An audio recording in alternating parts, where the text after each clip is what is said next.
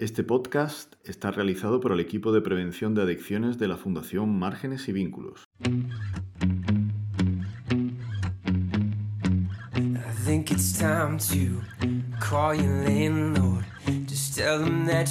Buenos días, enganchadas y enganchados a la vida.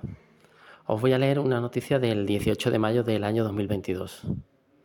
La ha publicado el diario Infolibre, pero ha salido publicada en varios medios y la he podido también escuchar en la radio.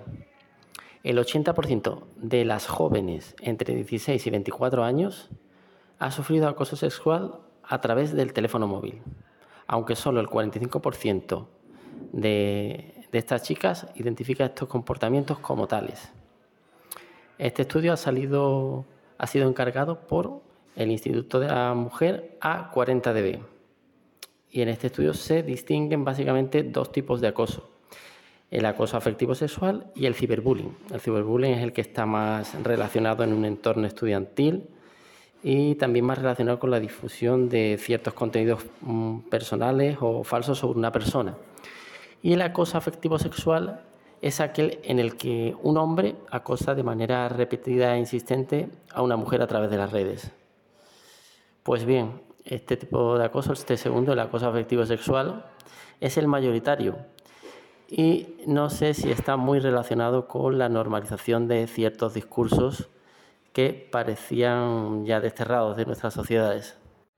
Además, había es importante que los y las adolescentes, bueno, y la población en general conozcan que este tipo de acosos se dan en un 80% a través de Instagram, en un 48% a través de WhatsApp y en un 17% a través de Facebook. Y que mm, el porcentaje de chicas que no reconocen el acoso como tal sí que manifiestan que han tenido sentimientos de, rabia, de enfado, de asco, de inseguridad, hasta incluso de culpa. Que 7 de cada 10 chicas reconocen tener miedo eh, de volver sola a casa. Eh, es verdad que en los talleres hablamos de empatía, de no hacerle a los demás lo que no, nos gustaría que nos hicieran a nosotros, pero además de esto se les dan eh, los pasos a seguir en caso de que estén sufriendo o ciberbullying o algún tipo de acoso, o bien cómo evitarlo. Y en primer lugar, eh, para evitarlo, lo que hay que mm, tener en cuenta es que no debemos de compartir ni datos personales, ni imágenes, ni vídeos de contenido sexual con, nadie a través de, Internet. Y luego, mm, en cuanto a pasos a seguir, pues que si nos encontramos ya ante una situación de acoso, lo primero que debemos de hacer es hablar con un adulto, con una adulta y contarle nuestra situación.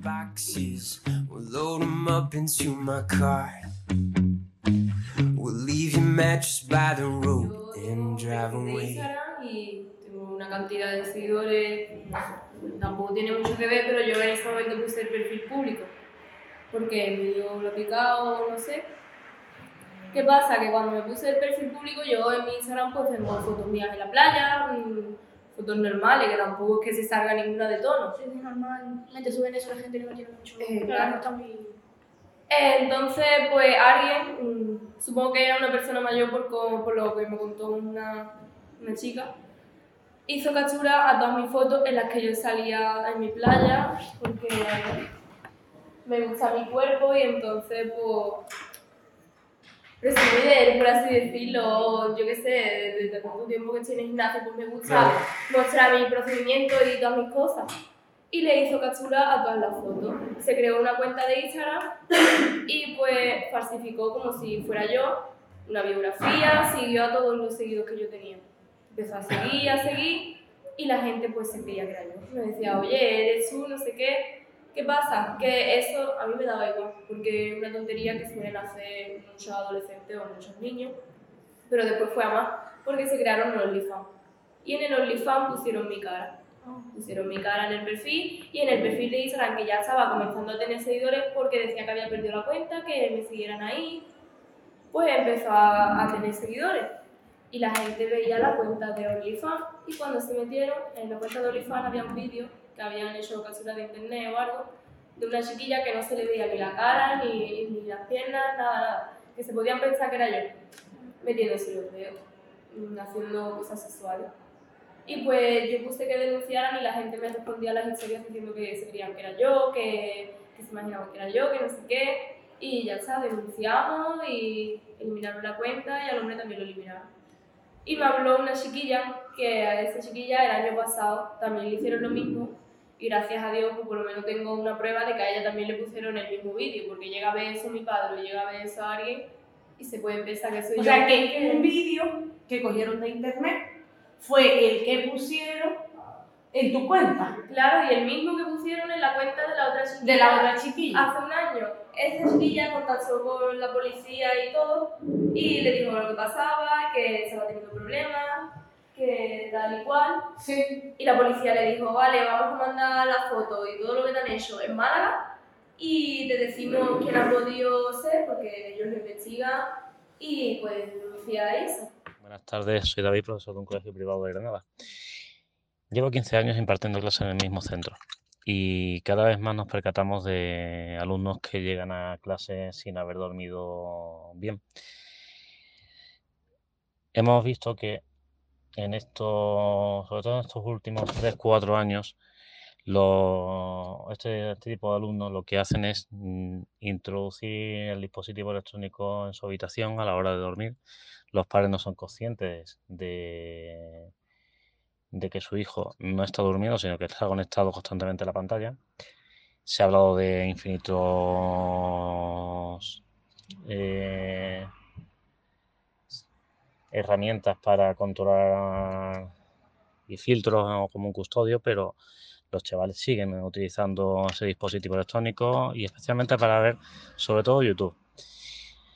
Eh, cualquier contenido de este tipo que puedan aparecer en YouTube lo que hace es provoca un, un efecto bucle y empiezan a ver contenido, a ver contenido, a ver contenido, siguen viendo contenido y lo que provoca en este caso es que no las horas de conciliación nocturna de dormir sea infinitamente menor.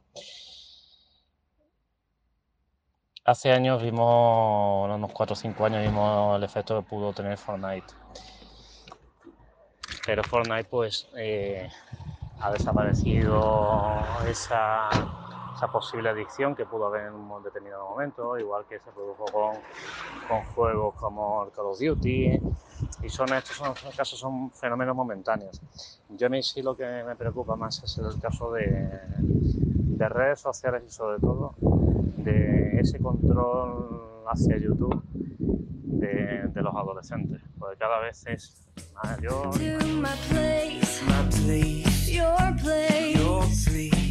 Pues ahora vamos a hablar sobre cómo podemos evitar el grooming y el chantaje a causa del sexting, por ejemplo, en las redes sociales.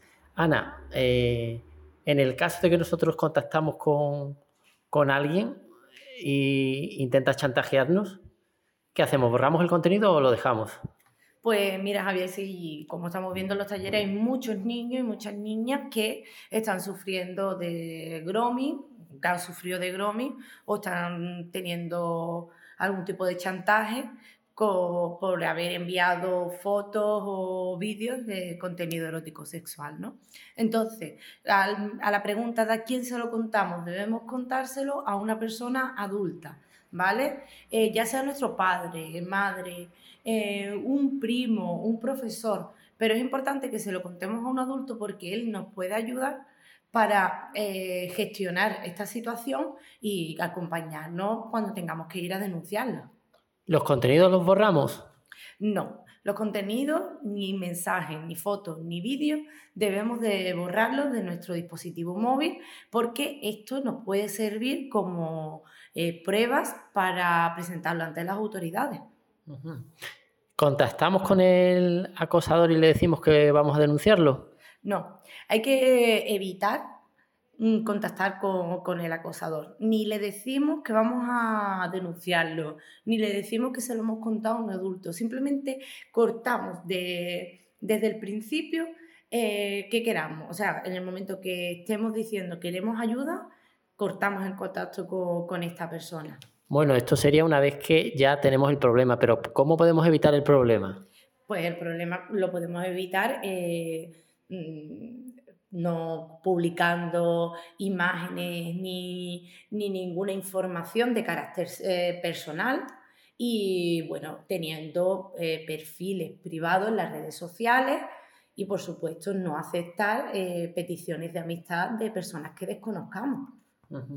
Bueno, ah, con un perfil privado también te puede pasar un caso de esto, pero claro, a la hora de filtrar sería mucho más fácil saber quién es eh, el Por supuesto, acosador. Por supuesto, porque eh, yo estoy aceptando una petición de amistad de quién eh, puede ser que estén usurpando la identidad de alguien conocido, sí, pero bueno, yo conozco a la persona que estoy a- aceptando. Sin embargo, si no la conozco y acepto por el hecho de tener seguidores, pues nos puede ocurrir algo de esto.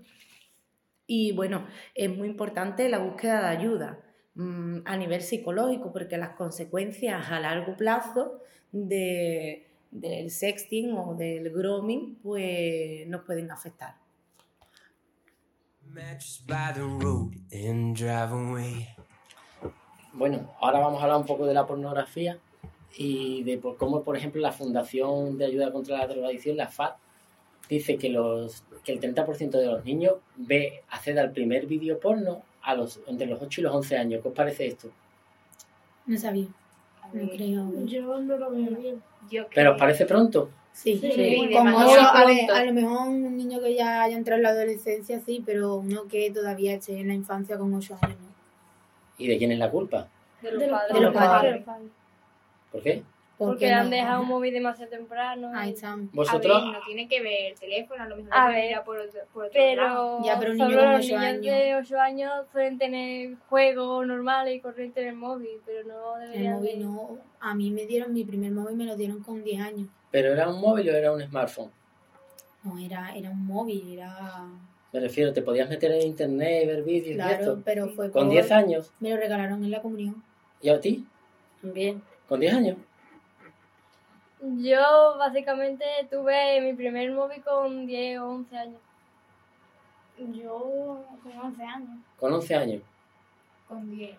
Con 10. A mí me regalaron el primer móvil con 9 años, pero no de hecho de lo que te podían meter en los videojuegos nomás, sino de cosas de esas de para jugar. Mm. Y mi primer móvil, móvil, móvil fue en la comunión también, ¿Y con qué edad? a los 10 A los años. 10, claro. Hay por ahí un pedagogo que dice que darle un móvil con, un- con 12 o 13 años a un niño es una salvajada. ¿Qué, qué te parece? Eh, me parece que no deberían de tener móvil, por lo menos con datos. Podría tener móvil para contactar con la familia, y como Claro. lo enseñamos antiguamente. Es que yo cuando, claro, yo salgo ya a la calle, a lo mejor, y yo tengo que estar comunicándome con mis padres, obviamente. Yo no puedo salir a la calle sin comunicarme con ellos, porque ellos tienen que saber dónde estoy. Y eso. Claro. Y bueno, pues fijarse, la FAD dice que el, el problema no es que los, los niños vean vídeos porno, que el problema es que se los crean. Porque es que la, la pornografía no tiene nada que ver con el sexo basado en el amor, en la confianza entre dos personas. En la mayor parte de los vídeos porno que se ven en internet hay violencia. Y la mayor veces, la- el 95% de las veces, la violencia se ejerce hacia la mujer. Eh, muchas veces en estos vídeos también, otro de los problemas es que se da a entender que a las mujeres les gustan estos comportamientos. ¿Qué pensáis de esto? Eh, que la gente que la gente no se debe de creer lo que ve en internet. El- es que la, la mayoría de la gente se cree, igual que con lo de las noticias falsas, la gente no se tiene que creer nada. ¿Qué pensáis ustedes? Es que eh, no- lo primero que no entiendo es por qué tienen que ver esto. La verdad es que estamos, eh, una cosa es que lo haya en internet y otra cosa es que tú lo veas. De todas maneras, por mucho que a lo mejor empiecen sobre los 8 a los 13 años o lo que sea, también es muy pequeño para ver ese tipo de vídeos. Ujú. Eh, de- somos demasiado pequeños para ver ese tipo de vídeos. ¿Alguna vez habéis hablado con vuestros padres de sexo? No. No. ¿Tú sí has hablado con... ¿Y por qué no? Yo es que no es algo que me interese.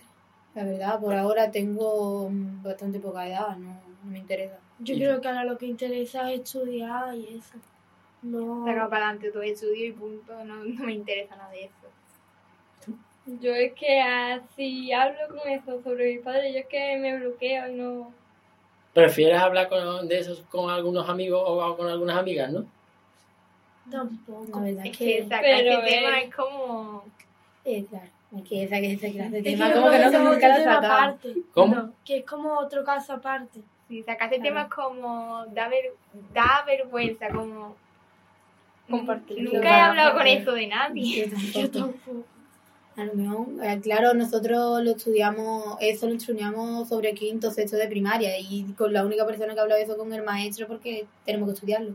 ¿Y pensáis que sería necesario que hubiera que estas cosas se vieran más en, en los institutos, por ejemplo? Sí, O- puede ser. Puede ser. Estaría bien que hablaran de eso. Fijarse, la mayor parte de los españoles se educa en el sexo a través de la pornografía. Y fijarse lo que os he contado de la pornografía, que la mayor parte de las veces se ve sexo violento.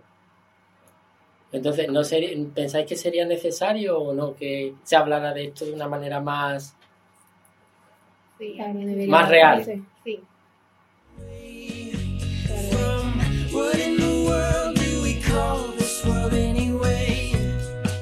Ministerio de Sanidad y Consejería de Salud y Familias de la Junta de Andalucía.